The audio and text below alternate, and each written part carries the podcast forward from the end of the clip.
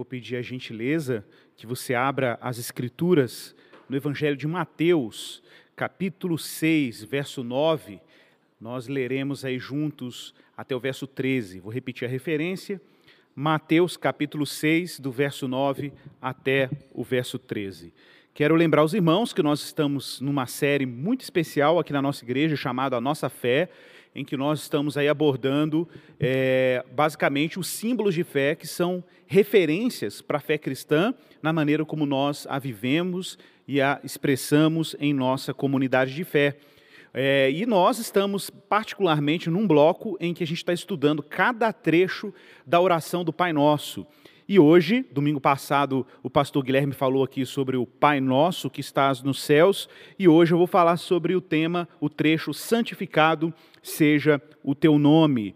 Mateus capítulo 6, verso 9 ao verso 13, que é basicamente a oração do Pai Nosso, diz assim: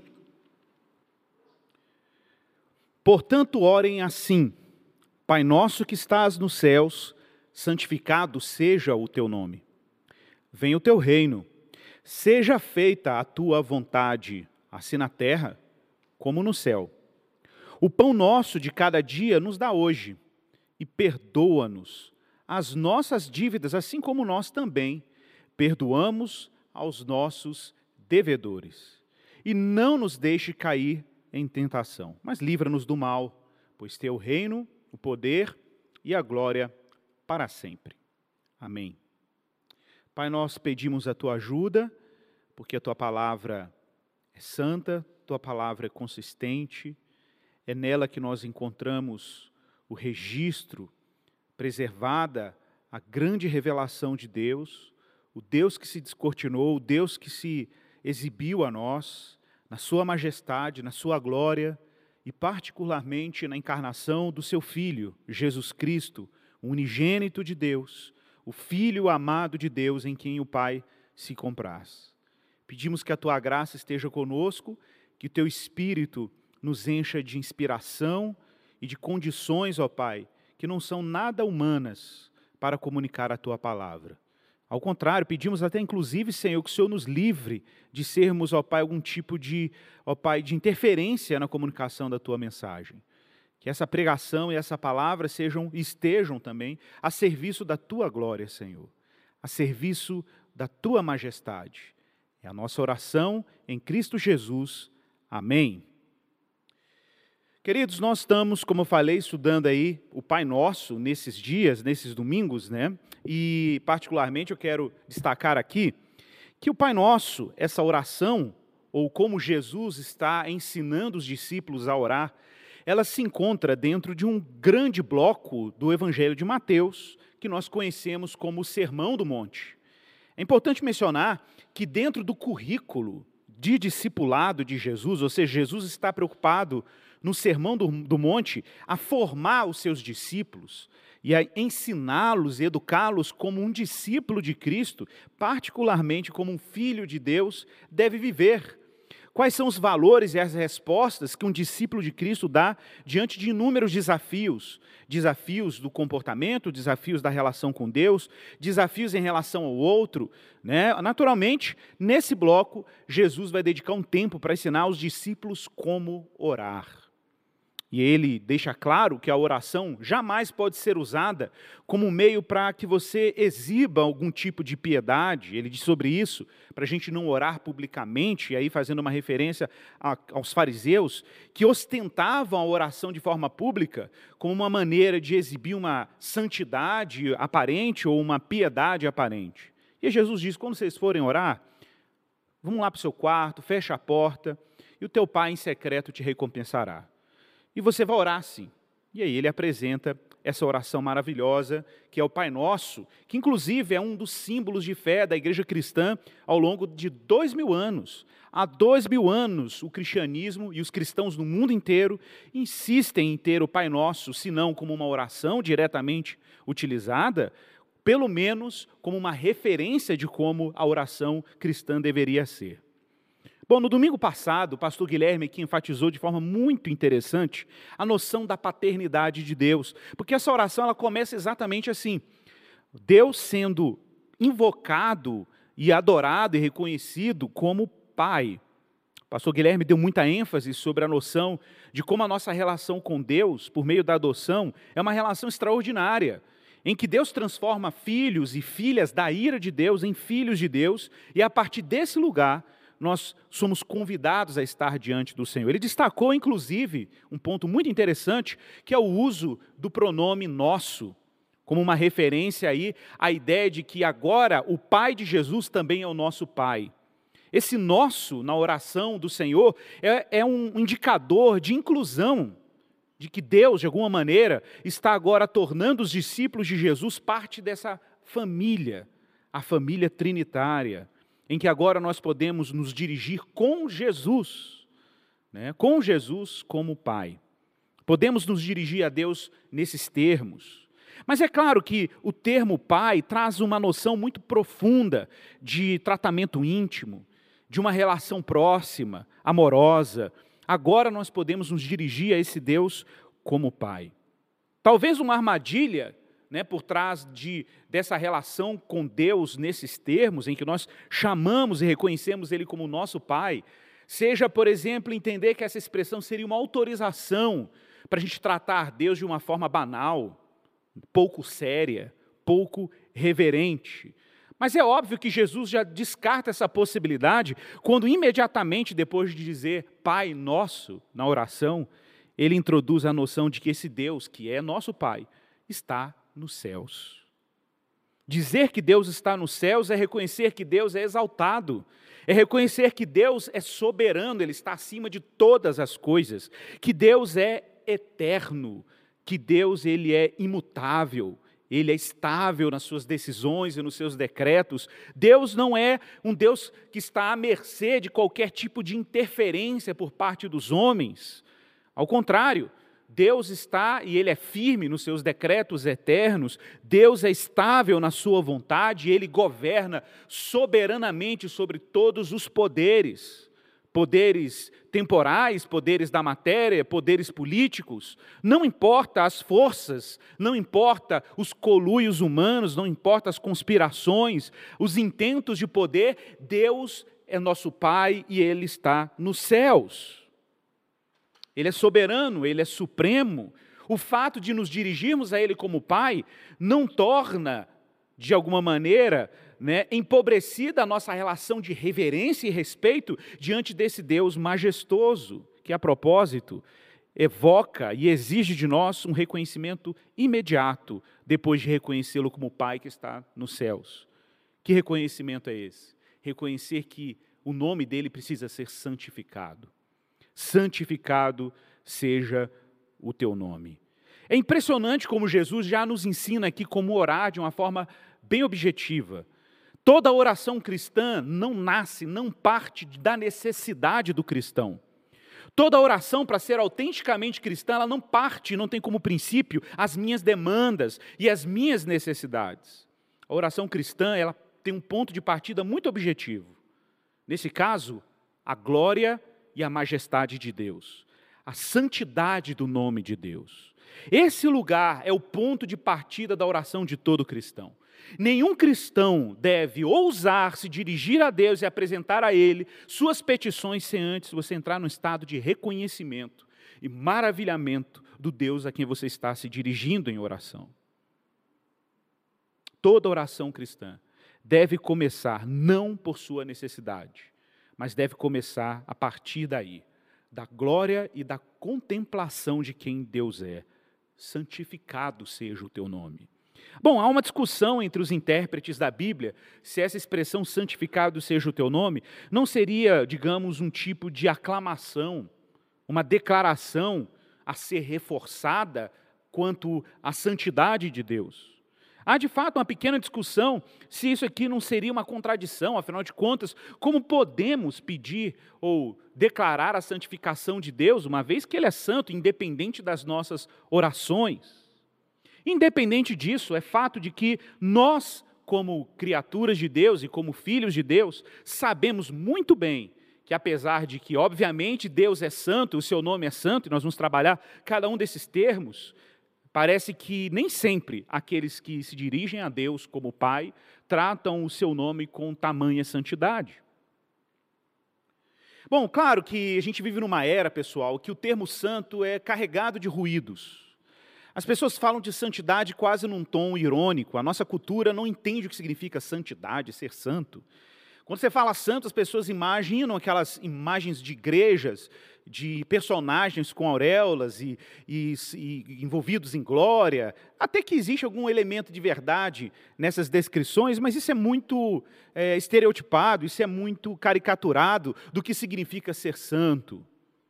Claro que existem aqueles que gostam de ironizar e alguns até que justificam né, os seus pecados e os seus comportamentos inadequados com aquela velha afirmação: eu não sou santo. Mas eu quero te convidar aqui a fazer um trabalho de reconstituição. Jesus está usando as palavras aqui, como ele usa nessas orações, dentro de um contexto cultural, linguístico, geográfico e religioso muito específicos. As expressões que Jesus usa no Pai Nosso fazem muito sentido aos ouvidos daqueles que eram familiarizados com essa linguagem na época em que ele fez e ensinou essa oração.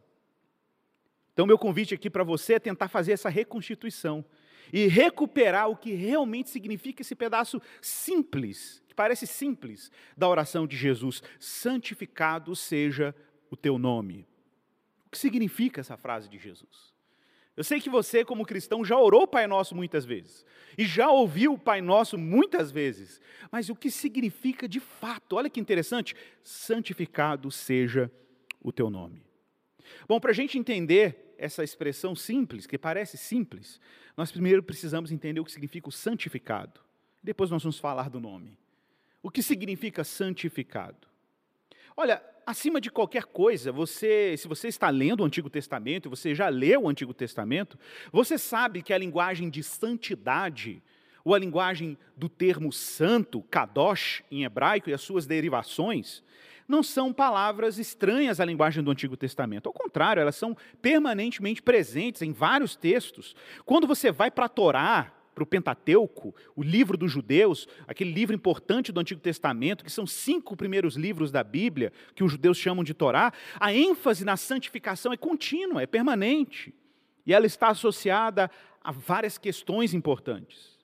Eventualmente, no Antigo Testamento, nós encontramos o uso da expressão santo, consagrado, são todas derivações da mesma raiz hebraica, é, associada, por exemplo, a alimentos santos, vestes santas, utensílios santos, sacrifícios, óleo, incenso, pessoas como sacerdotes eram santos ou consagrados ao Senhor, a terra é santa, o santuário é santo. Então veja bem, o tema da santificação ou o tema da santidade é recorrente, é presente no Antigo Testamento. Mas, no final das contas, o que isso significa? Eu sei que muita gente já ouviu falar aí que santo é separado. Isso também não está incorreto, mas a gente precisa ser um pouco mais claro sobre o que significa isso.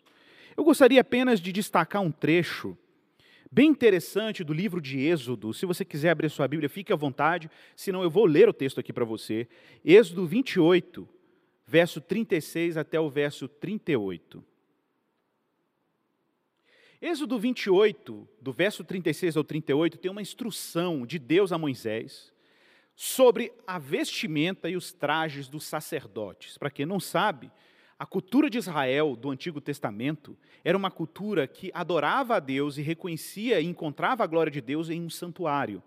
No primeiro momento, esse santuário era uma tenda colocada no deserto. Mas eu gostaria muito que você fizesse um exercício de imaginação para entender o que isso significava para o povo de Israel. Um povo que habitava em tendas ao redor desse centro. Imagine isso. Imagine as tendas das doze tribos de Israel, dessas famílias grandes, reunidas e eh, posicionadas estrategicamente ao redor de um santuário, de uma tenda maior.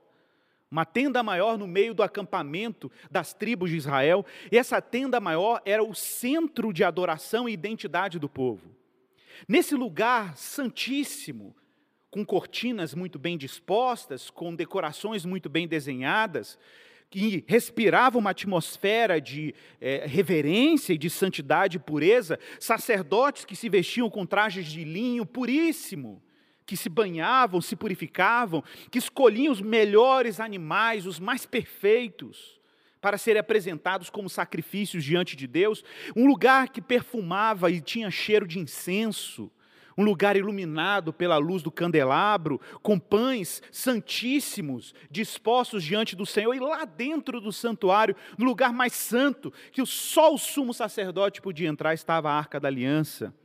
Nessa atmosfera de santidade, é, nessa atmosfera de pureza, de maravilhamento, reverência, nesse ambiente de assombro diante do Deus que podia eventualmente manifestar sua majestade, a sua glória naquele lugar, Deus escolhera um homem dentre os homens, dentre uma tribo específica, a tribo de Levi, dentro de uma casa específica dessa tribo, um homem chamado Arão e os seus descendentes, que era o chamado sumo sacerdote ou grande sacerdote, como está no texto hebraico. E qual era a ordem de Deus para esse sumo sacerdote? No livro de Êxodo 28, 36. A ordem de Deus é que, dentre os trajes desse sacerdote santo a Deus, separado para Deus, era que ele fizesse uma lâmina de ouro, imagine uma plaquinha de ouro, e que essa placa de ouro estivesse escrito em língua hebraica as seguintes palavras: santidade ao Senhor. Kodesh la Adonai, santidade ao Senhor. É, é curioso pensar que o sumo sacerdote, depois de todo o aparato das suas vestimentas, depois de usar estola com aquelas doze pedras que simbolizavam as doze tribos de Israel, os sininhos nas suas vestes, camadas e camadas de vestimentas e uma mitra sobre a cabeça, estivesse ali uma peça com um texto escrito, uma peça de propaganda divina, dizendo lá: santidade ao Senhor. E aí no verso 37 diz que ele deveria amarrar essa lâmina com cordão azul, de maneira que ele estivesse na mitra. Bem na frente da mitra estará, é a ordem de Deus, estará sobre a testa de Arão. Para quê? Atenção para essa parte para que Arão leve a iniquidade concernente às coisas santas que os filhos de Israel consagrarem ofertas de suas coisas santas. Essa lâmina sempre estará sobre a testa de Arão para que eles sejam aceitos diante do Senhor. Observe que no verso 38 diz que essa plaquinha escrita santidade ao Senhor tinha uma dupla função. Ou pelo menos tinha uma dupla declaração. Quando o sumo sacerdote se dirigia aos ofertantes, os ofertantes traziam suas ofertas às mãos dos sacerdotes, eles tinham que ler na testa de Arão: santidade ao Senhor. Mas também, quando Arão tomava essas ofertas e dirigia-se ao Senhor dentro do santuário, Deus estava sendo proclamado e testemunhado ali diante de, do sumo sacerdote. O que o sumo sacerdote também dizia para Deus? Santidade ao Senhor. Então, santidade evoca essa linguagem de exclusividade, essa linguagem de consagração. É verdade que quando você olha para uma coisa santa, você pensa no santuário de Israel do Antigo Testamento, ou quando você pensa nas aparições de Deus no Antigo Testamento, a santidade de Deus fica muito evidente, mesmo com toda a dificuldade que temos de descrever o que isso significa. Parece que Deus se torna exclusivo, alguma coisa de extraordinário naquilo que é santo. É verdade que alimentos são coisas ordinárias, é verdade que pão é uma coisa comum, vestes são coisas comuns, utensílios são coisas comuns. O ouro não é tão comum, mas é algo que está aqui na matéria do dia a dia: o óleo, o incenso, pessoas, a terra, é, o santuário, uma tenda, tudo isso eram coisas comuns, mas que assumem um caráter extraordinário quando são declarados santos. E por que são extraordinários? Porque eles são exclusivos, são consagrados. Então não tem como não olhar para a imagem de santidade e não pensar num estado de maravilhamento, de beleza, de assombro diante de Deus. Um rabino chamado Abraham Joshua Heschel, muito conhecido, filósofo, inclusive é um dos rabinos dos judeus mais lidos por cristãos no mundo. Abraham Joshua Heschel participou das manifestações pelos direitos civis junto com Martin Luther King. Tem as imagens, inclusive, você acha na internet, ele de braço dado com Martin Luther King. Ele escreveu vários livros maravilhosos. Escreveu Shabat, escreveu Deus em Busca do Homem. E o livro dele, Deus em Busca do Homem, ele costumava descrever a santidade de Deus com essa expressão. Ele chamava a santidade de Deus de um assombro radical. Um assombro radical. É uma reverência como resposta diante da majestade de Deus. Sabe aquela imagem de Moisés, em Êxodo capítulo 3, verso 5? Aquela imagem é extraordinária, uma imagem assombrosa. Moisés está apacentando as ovelhas do seu sogro Jetro, de repente ele olha para o lado e vê uma sarça que pega fogo e o fogo não consome a sarça. E na medida que, curiosamente, movido por uma curiosidade, Moisés se aproxima daquele evento completamente fora do ordinário e do comum, ele escuta uma voz e ele diz que era o anjo do Senhor que falava da sarça, dizendo: Não te chegues para cá, tira a sandália dos teus pés, porque o lugar em que você está é terra santa. Terra santa. Assombro radical. Assombro radical. Bom, é bem nesse clima de assombro, de beleza e de maravilhamento que nós tratamos a santidade de Deus, há algo de extraordinário, há algo que faz a gente ficar de joelhos, de vistas para o chão, prostrados, alguma coisa que nos espanta na pureza, na exclusividade de Deus. Salmo 29, verso 2, nesse clima, o salmista, num tom de cântico ao Senhor, ao reconhecer a grandeza da sua voz, ele diz: Tributai ao Senhor a glória devida ao seu nome, adorai ao Senhor na beleza da sua santidade. Sim, se existe um atributo sensacional, maravilhoso na santidade de Deus, é que ela é bela. Claro, é uma beleza que assombra, né? é um assombro radical. É uma beleza que assombra, mas Ele é Santíssimo.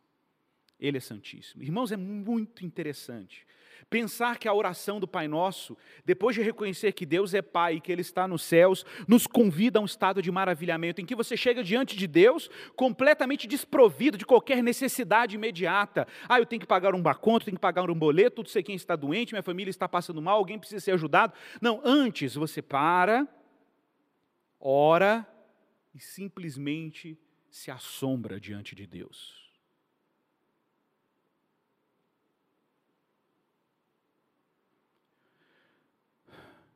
O profeta Isaías, lá no capítulo 6 do seu livro, no verso 1 ao verso 5, descreve uma imagem que eu acho que é um bom exemplar do que significa esse assombro radical que nós chamamos da santidade de Deus.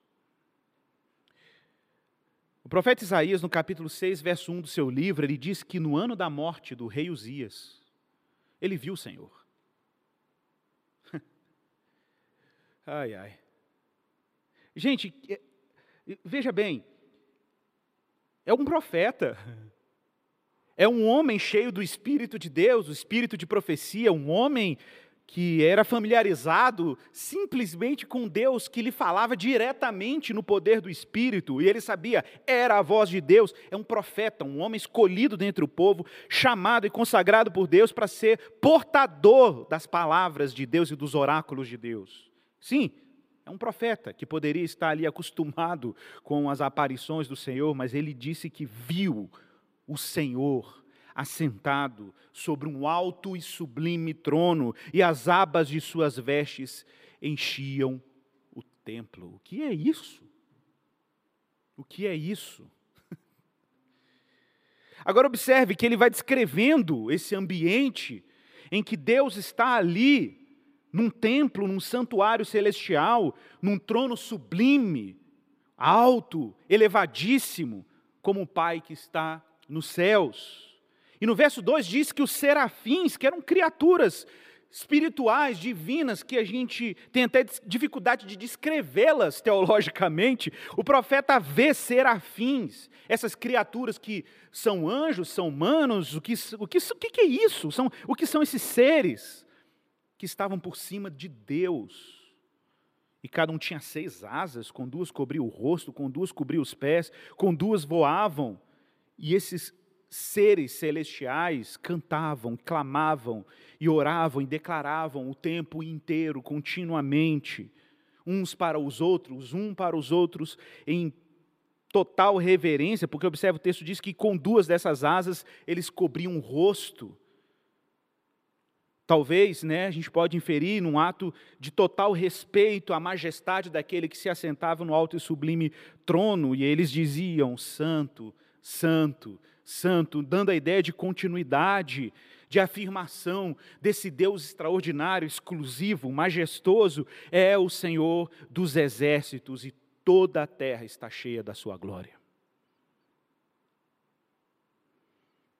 Parece que quando você olha para o santuário de Deus na eternidade, essa é a visão do profeta, parece que existe uma espécie de coreografia, de reconhecimento dessa majestade, uma coreografia que os sacerdotes tentavam reproduzir no tabernáculo, porque é quase como uma espécie de, de dança de sincronia entre a dança celestial e o culto celestial e a adoração de Deus no templo terreno. E diz o texto que os umbrais da porta se moviam com a voz do que clamava e o templo se enchia de fumaça. Agora imagine o profeta diante de toda essa cena. Ele olha para toda aquela majestade, aquele assombro, aquele espetáculo da glória de Deus, e no verso 5 ele diz: Ai de mim, eu estou perdido.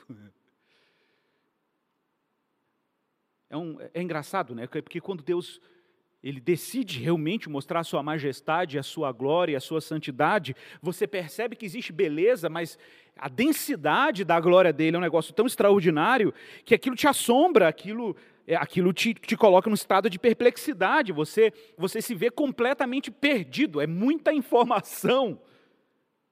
Quando Deus decide mostrar a sua glória, e ele diz assim, nitidamente, quando ele está ali despido, completamente transparente.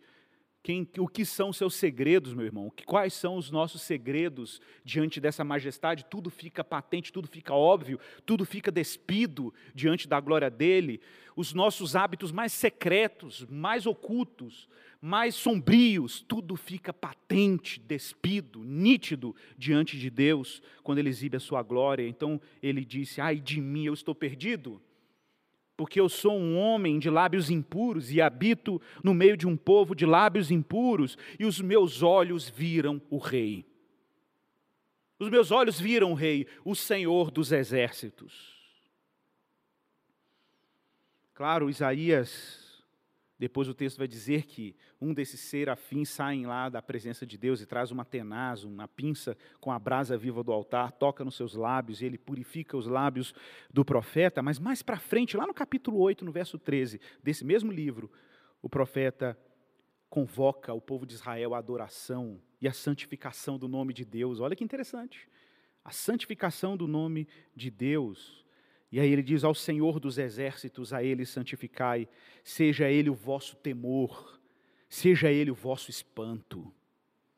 Sim, meus irmãos, nos dirigir a Deus como Pai, por mais íntimo que seja, não descarta essa experiência de maravilhamento, espanto e assombro diante de quem Deus é. Tá, mas nós santificamos algo nós declaramos a santidade de algo, nós declaramos a santidade do nome de Deus. Ora, todo mundo que também conhece um pouco mais aí do Antigo Testamento, sabe que o termo nome também é muito recorrente na linguagem da Bíblia hebraica, que era a Bíblia que os discípulos eram familiarizados, e Jesus está fazendo um bom uso de expressões que eram corriqueiras para qualquer judeu dentro dessa tradição, inclusive nas orações judaicas, expressões como santidade e santificação eram recorrentes. Até hoje, os judeus usam uma expressão em hebraico, chama Kiddush Hashem, para se referir à santificação do nome. Uma, uma, ideia de que um judeu deve ser tão leal a Deus ao ponto de sacrificar sua própria vida pela santidade do nome de Deus. Jesus está usando essas terminologias, essa linguagem, e está fazendo uma nova aplicação, porque agora o nome de Deus se revela claramente por meio de Jesus. Qual é o nome de Deus? Deus é Pai. E essa, esse, essa informação é completamente nova. No Antigo Testamento nós tínhamos vestígios dessa noção da paternidade divina, mas Deus, como Pai, só se torna óbvio quando o Filho de Deus, o unigênito de Deus, é introduzido no mundo. É só quando ele está aqui no mundo que nós conseguimos enxergar essa paternidade divina. Santificado seja o teu nome. O que é o nome de Deus? No Antigo Testamento fica evidente que o nome não é apenas um substantivo próprio, como nós utilizamos em língua portuguesa. Os nomes no Antigo Testamento são biografias. Sim. O nome de Abraão tinha a ver com Abraão. Inclusive, Abraão em hebraico significa pai de povos. O nome de Isaac tem a ver com Isaac, que a propósito, Isaac quer dizer em hebraico riso, que foi exatamente o que Sara fez quando soube que em velha, né, já sendo velha, daria à luz a um filho. E isso serve para outros personagens bíblicos do Antigo Testamento. Não é nenhuma novidade para um israelita da época de Jesus que nomes e biografias estavam relacionadas. Até o próprio nome de Jesus quer dizer o Senhor salvará.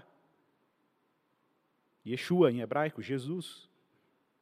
Então, observe: o nome diz respeito a uma fama, uma narrativa, uma reputação. Por isso que você pode dizer: Fulano de Tal é uma pessoa de nome, Fulano de Tal é uma pessoa de bom nome. O que significa? Ela tem boa reputação, um bom respeito. Então, dizer santificado seja o teu nome, a gente está dizendo, olha, que a história de Deus e a fama de Deus seja santa e santificada como Ele o é. Por isso é tão glorioso quando nós olhamos para Êxodo capítulo 3, no evento da sarça ardente, e aí Moisés pergunta: qual é o seu nome? Ele, essa pergunta não é corriqueira. Qual é o seu nome? Eu já falei aqui né, que eu sou muito favorável à tradução dessa expressão da maneira como Martinho Lutero colocou na sua Bíblia em alemão, porque ela faz sentido com a expressão em hebraico. Eu serei o que serei. As nossas Bíblias traduzem eu sou o que sou, que não é errado. Mas se você for respeitar um sentido do verbo hebraico imperfeito aí, a ideia é essa mesmo, é uma, uma noção futura, de inacabamento. Deus está dizendo, olha, eu sou o que sou, né, nesse sentido. Deus, Ele é o que Ele é, mas o que Ele, o que ele é, na medida que Ele se revela a nós, isso exige tempo. Na medida que o tempo fosse decorrendo, na medida que os grandes atos salvadores de Deus fossem sendo executados, Deus exibiria quem Ele era de fato. E lá no verso 14 de Êxodo 3, Deus dá tipo um sobrenome. Ele fala, eu sou o que sou, mas ele dá tipo um sobrenome depois. Tá, você quer saber mais sobre qual é o meu nome? Então assim você vai dizer aos filhos de Israel. Olha que interessante no verso 14. O que, que você tem que dizer para os filhos de Israel? Você dirá assim, Moisés, abre aspas, o Senhor, o Deus dos seus pais, o Deus de Abraão, o Deus de Isaac, o Deus de Jacó, me enviou a vocês. E aí Deus complementa, este é o meu nome. Este é o meu nome eternamente, e assim serei lembrado de geração em geração. É impressionante pensar que o nome ou a reputação de Deus está associada primeiro a quem Ele é e depois àqueles que o adoram. Gente, isso aqui é, é sensacional. Tipo, peraí, você está dizendo o quê? Eu estou dizendo que Deus se revela na história. Mas Deus se revela na história de que maneira? Deus se revela na história por meio daqueles que o adoram: Abraão, Isaac, Jacó, José, Maria, você. É por aí que Deus torna o seu nome conhecido, porque Deus não tem imagem de escultura, mas Ele tem adoradores. As imagens não o representam, mas os adoradores o representam, porque este é o seu nome eternamente, é assim que ele será lembrado de geração em geração. Por isso que Deus se revela a Moisés assim, ele fala: "Eu sou o Deus de Abraão, Isaac e Jacó", e ele continuará sendo Deus de Moisés e de outros, de todos aqueles que são marcados pela sua história e pelo nome de Deus.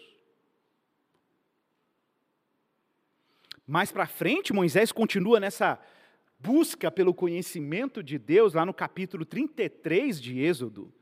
Moisés sobe pela segunda vez no Monte Horebe para buscar as tábuas da lei. E aí o Senhor diz a Moisés, depois de uma intercessão pelo povo, e ele evoca a Deus, ele pede a glória de Deus, ele pede para ver a glória de Deus, e aí Moisés recebe a, segunda, a seguinte fala de Deus: Olha, eu farei também isto que você falou, porque você alcançou o favor, alcançou graça diante de mim e eu te conheço pelo nome. Olha o que Deus diz para Moisés: Eu te conheço pelo nome, eu conheço a sua história, eu conheço a sua biografia. Então Moisés disse: Então eu vou te pedir um negócio aqui. Que o Senhor me mostre a tua glória.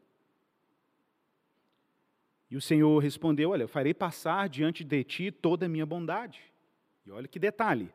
E também farei passar diante de você e lhe proclamarei o nome do Senhor. É como se Deus dissesse: Eu vou te contar a minha história, e eu terei misericórdia de quem eu tiver misericórdia, e me compadecerei de quem eu me compadecer. Então, observe que Moisés está numa incursão para conhecer a Deus e conhecer a Deus da maneira como ele está se revelando. Então, dizer que nós invocamos o nome de Deus não é simplesmente porque nós invocamos um substantivo. Quando um cristão ora em nome de Jesus, ele não está invocando uma palavra mágica, uma combinação de grafemas e fonemas que representam uma determinada divindade e que a gente usa para manipular essa divindade. Não, quando cristãos dirigem-se a Deus em nome de Jesus, eles se dirigem a Deus em nome de uma história, de uma pessoa, de, uma, de um grande drama. Moisés está diante de um Deus que se revela. E nós oramos a Deus em nome daquilo que Deus revelou de si mesmo no filho dele. Foi bem isso que Jesus falou em João 17, 26. Se a experiência de Moisés for uma experiência, parece privada de autorrevelação, Deus se mostra a Moisés, somente exclusivamente a Moisés. E Moisés precisa agora levar isso para o povo. Mas agora Deus se revela a todo homem e a toda mulher de outra maneira. O nome de Deus está sendo conhecido por meio de Jesus. João capítulo 17, na oração sacerdotal de Jesus, no verso 26, olha que interessante. Jesus diz claramente: Eu lhes fiz conhecer o teu nome. Hum, eu lhes fiz conhecer o teu nome, e ainda o farei conhecer. Com qual finalidade? A fim de que o amor com que me amaste esteja neles, e eu neles esteja.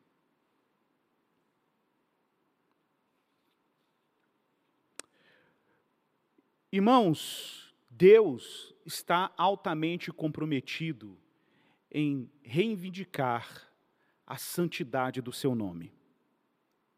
Deus está altamente comprometido em recuperar a glória do seu nome. Se a santidade de Deus é testemunhada por aqueles que o adoram, se no tempo e no espaço Deus está testemunhando e anunciando a santidade e a exclusividade da sua história por meio daqueles que o adoram, o cultuam e o servem e se maravilham com ele, existem más testemunhas desse nome.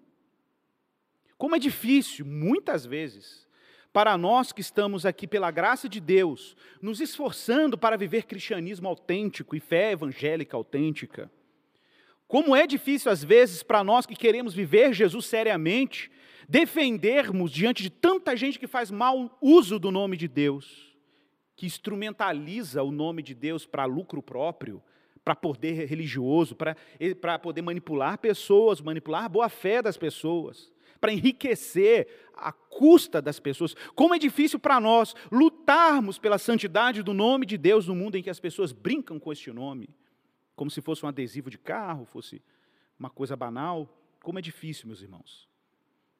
Como é difícil. Mas Deus está comprometido. Deus está comprometido em requerer a santidade do seu nome. Abra sua Bíblia. Abra sua Bíblia aí comigo.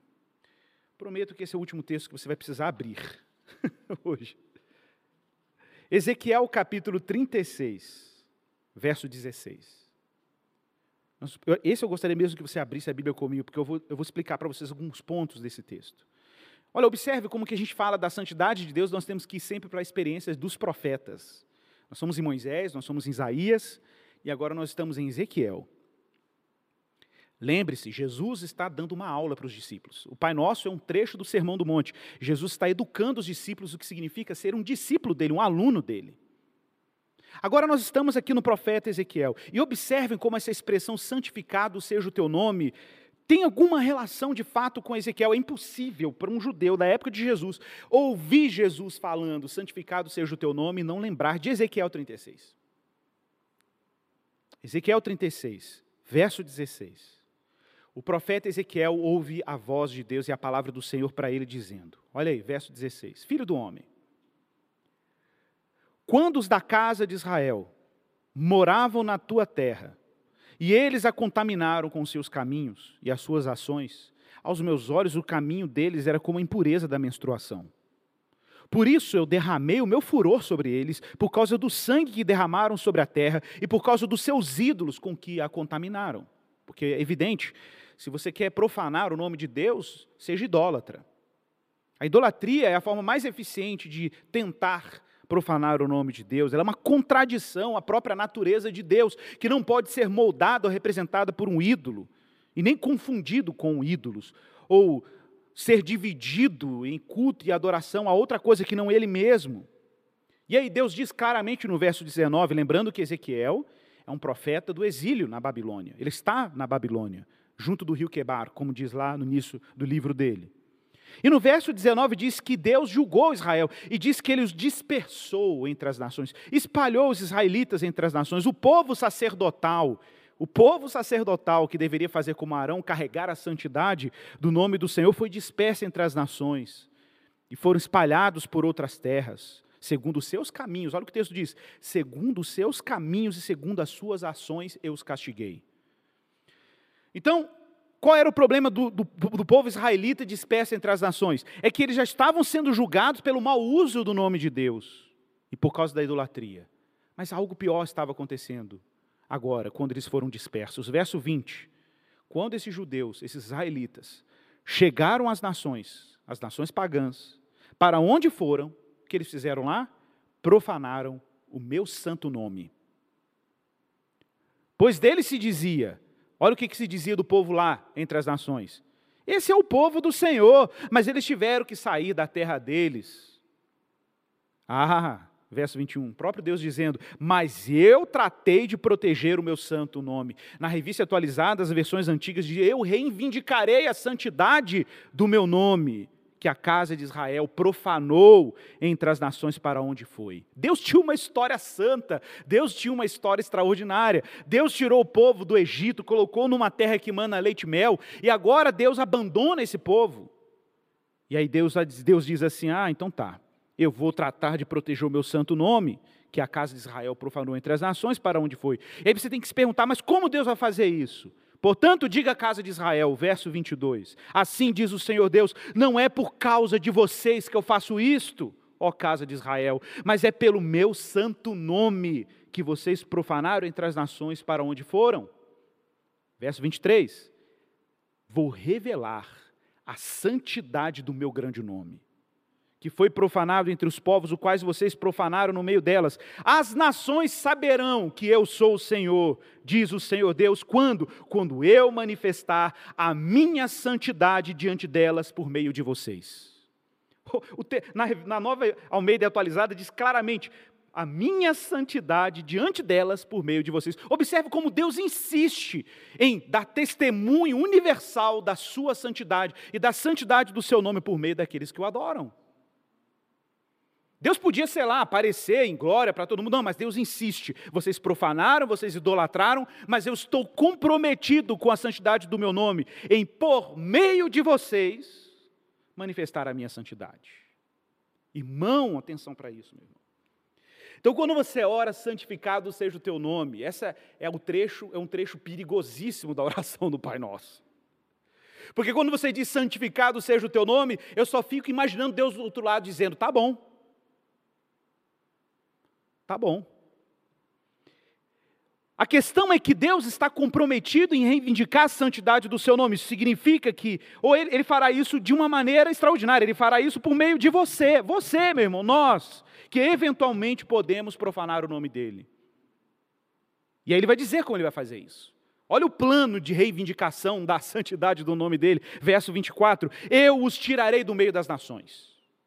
Então está claro que Deus primeiro vai te libertar que Deus ia destacar os seus eleitos dentre os povos, e os congregarei de todos os países, e os trarei de volta para a sua terra. Então eu aspergirei água pura sobre vocês, como se Deus estivesse tratando os israelitas como impuros rituais. Deus está lavando os israelitas, e vocês ficarão purificados.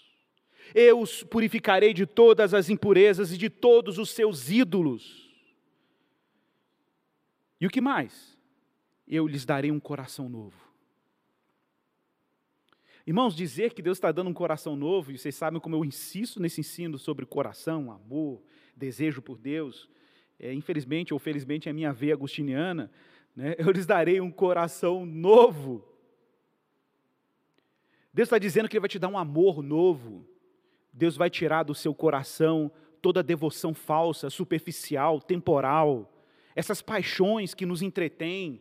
E a gente é assim mesmo, ser humano é assim. Ser humano é um ser que tem fome, que tem sede, que quer, que deseja, que anseia, que aspira, que sonha.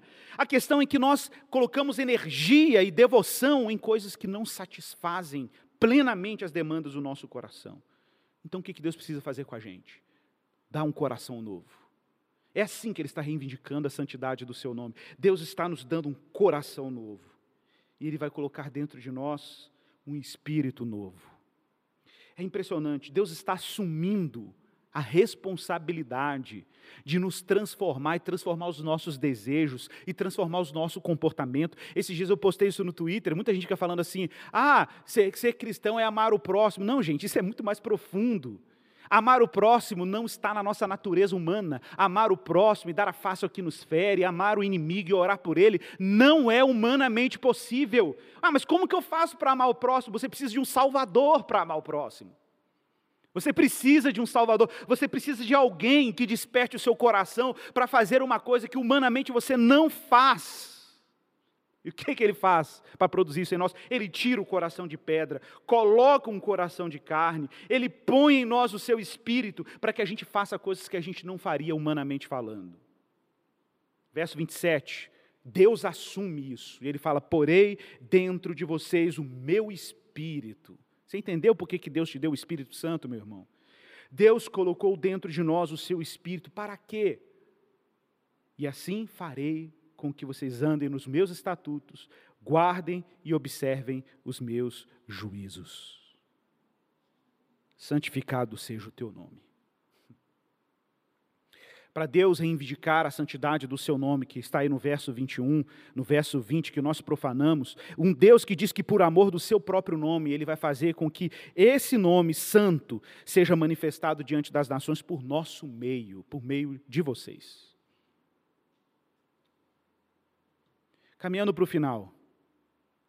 Se o nome de Deus é santo, o nome de Deus que é Pai, porque temos que declará-lo ou pedir que ele seja santificado.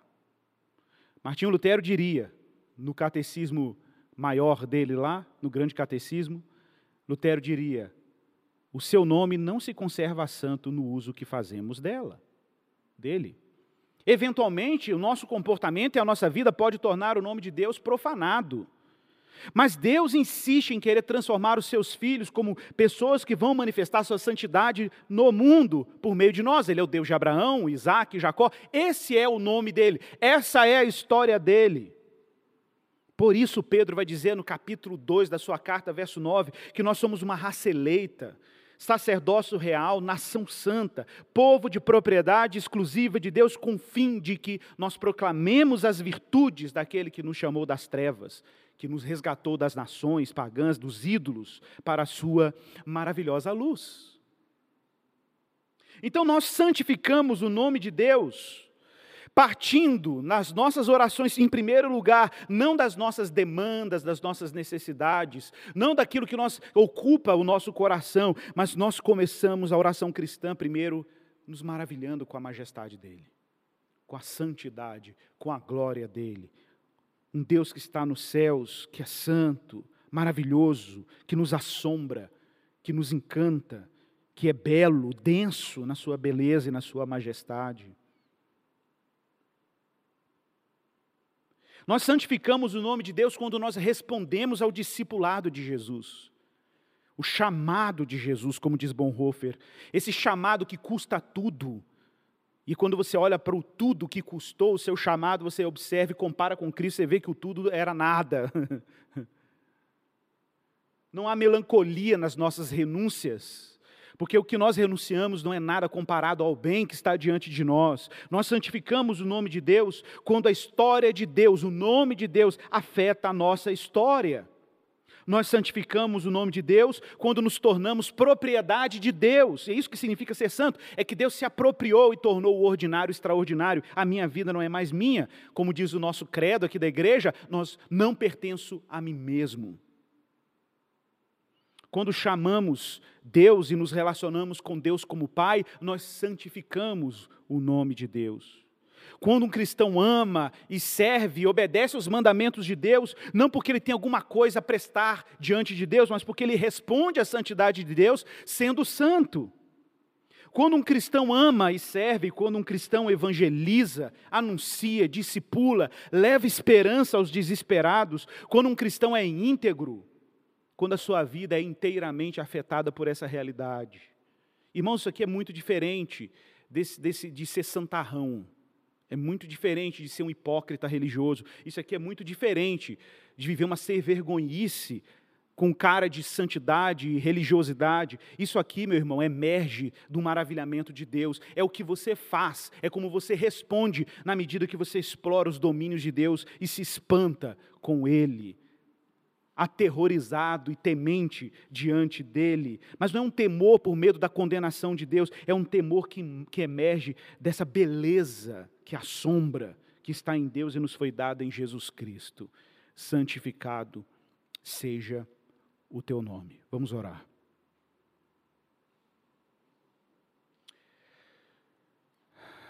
Senhor, nós estamos aqui diante de Ti, de verdade. Esse meu irmão e essa minha irmã que está em casa orando agora está diante de Ti, de verdade. Isso aqui não é um teatro. Isso aqui é a realidade mais densa mais profunda, mais difícil de descrever. Mas o Senhor abriu um caminho para nós por meio de Jesus. E agora, por causa da adoção que recebemos e desse Espírito que nos foi dado, nós podemos te chamar de Pai. E isso não é banal para nós. Nós estamos aqui diante da tua santidade, da tua glória, para nos maravilharmos contigo. Pai, nós estamos diante da Sua majestade, completamente livres de qualquer outra coisa que nos impeça agora de fazer o que nós temos que fazer aqui, que é meramente e apenas, unicamente, nos maravilharmos com a Tua santidade.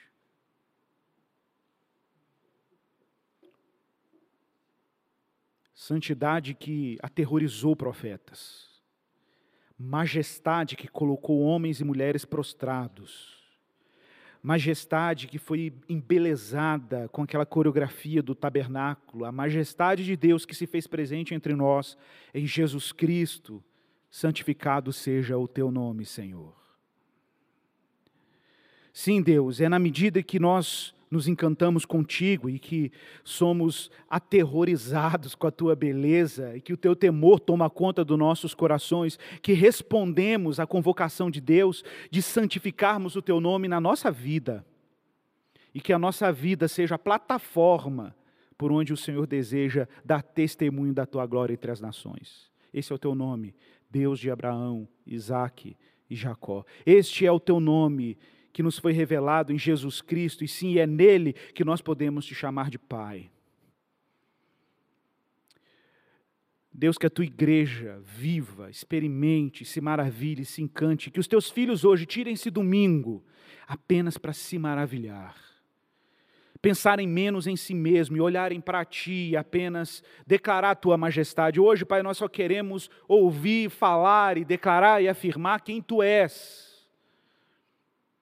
é verdade que nós temos dilemas, temos desafios, temos coisas a fazer, contas a pagar, preocupações e ocupações, mas esse é o momento em que, antes de pedirmos qualquer coisa a Ti, nós só queremos estar aqui, diante da Tua santidade,